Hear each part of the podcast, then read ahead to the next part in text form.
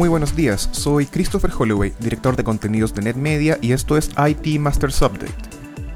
Cada lunes revisaremos en 5 minutos las noticias que más impacto tuvieron en el mundo IT en la última semana, para que comience su jornada mejor preparado. Hoy es lunes 5 de abril y esto es lo que necesitas saber.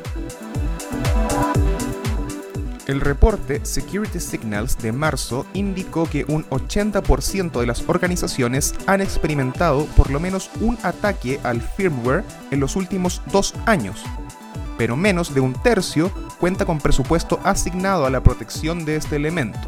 La investigación, encargada por Microsoft a Hypothesis Group, señala que las compañías no están dándole la importancia necesaria a los ataques de firmware, que son además especialmente difíciles de enfrentar.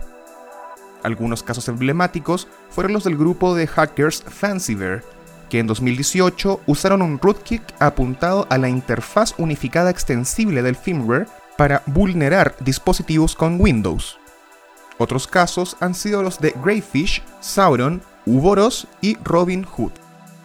El estudio afirma que las inversiones en seguridad están yéndose actualmente a actualizaciones, monitoreo de vulnerabilidad y soluciones de protección de amenazas avanzadas. Las vulnerabilidades de firmware son también peligrosas porque existe mayor ignorancia respecto a sus mecánicas de ataque y a cómo defenderse de ellas. Muchos dispositivos en la actualidad no ofrecen visibilidad en estas capas de los sistemas, por lo que es más difícil asegurarse de no haber sido atacado.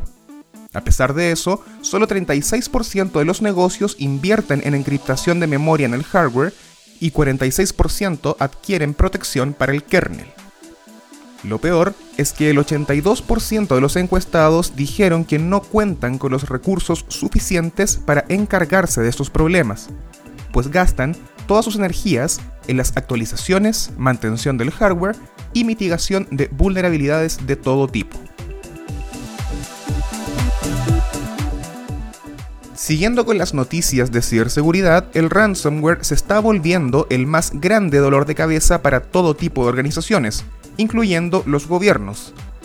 El secretario del Departamento de Seguridad Nacional de Estados Unidos, Alejandro Mayorkas, dijo este jueves que este tipo de ataques está al tope de las listas de amenazas que está enfrentando su institución en la esfera digital, según reportó Reuters.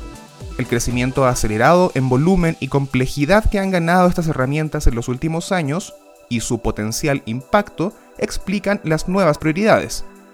Esto se convertirá además en un problema internacional. Mallorcas advirtió que muchos atacantes que utilizan ransomware operan desde países que no persiguen ni castigan con suficiente severidad al crimen informático, y que buscaría hacer responsables a los gobiernos que no usen la totalidad de su autoridad para detener a los culpables.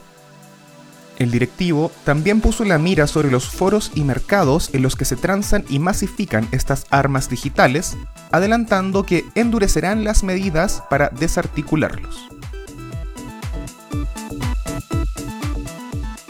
Finalmente, según el último reporte de la firma especializada en la evaluación de redes de conectividad Tutela, Telcel es la empresa que mejor experiencia ofrece a sus clientes en México. El informe State of Mobile Experience 2021 posiciona también a México en el lugar 68 de 172 países respecto a la consistencia de la conectividad, que analiza usos como reproducir por streaming un video en 1080p, juegos móviles en línea y videoconferencia en HD. La firma realizó 7 millones de pruebas de conexión en todo el país para llegar a estos resultados. A nivel de proveedores de conectividad, Telcel es el que ganó en 5 de 6 categorías. La empresa de Carlos Slim obtuvo un 68% de conexiones de calidad excelente en consistencia de los datos transmitidos. Fue también la que promedió mejores velocidades de descarga, con 17.7 MB por segundo, y de subida, con 7.9 MB por segundo. Donde no alcanzó el tope de la lista fue en la latencia, cuyo ganador fue ATT, con 27.3 milisegundos promedio. Pero quizás donde se marcó más la diferencia fue en cuanto a cobertura. Telcel obtuvo 819 puntos de 1000 con su cobertura 4G y 3G, mientras que el segundo lugar, ATT, alcanzó solo 605 y Movistar apenas 562. Eso fue todo por esta semana. Les recordamos suscribirse a IT Masters Update en su servicio de noticias y podcast favorito. Nos encontramos en iTunes, Spotify y Stitcher. Hasta la próxima.